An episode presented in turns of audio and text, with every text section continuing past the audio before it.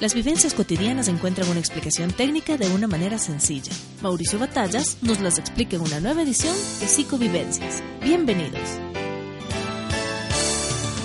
Una máxima del proceso educación-aprendizaje es que la información se transforma en aprendizaje únicamente cuando eres capaz de ponerla en práctica como un hábito.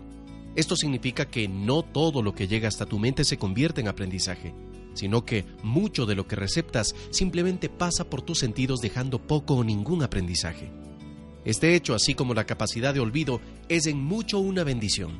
Pues imagina que si todo lo que has pasado hasta este momento de tu vida se hubiese quedado en tu mente, ahora mismo estarías a punto de estallar.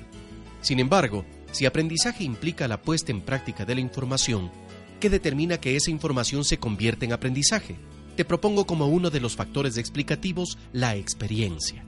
Un buen amigo dijo una ocasión, ¿será que tiene 20 años de experiencia o un año repetido 20 veces? Es que la experiencia es aprendizaje que se adquiere con la práctica. Es un mosaico de recuerdos e imaginación. Esto quiere decir que se trata de un proceso que permanece en movimiento continuo, descubriendo nuevas alternativas y desafiando el conocimiento anterior. Pero para que esto suceda, son necesarios al menos tres aspectos.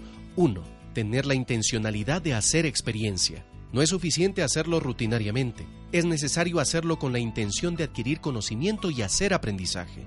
2. Dejar de lado el miedo al error. El método ensayo-error es natural e inherente a lo más instintivo del ser humano. Y finalmente 3 desaprender lo aprendido. Einstein mencionó que lo único que le impedía tener un nuevo aprendizaje era todo aquello que había aprendido hasta ese momento. Estas son quizá las reglas de oro del nuevo aprendizaje a través de la experiencia, pues difícilmente entra un nuevo conocimiento en un cerebro lleno, aunque sea de excusas.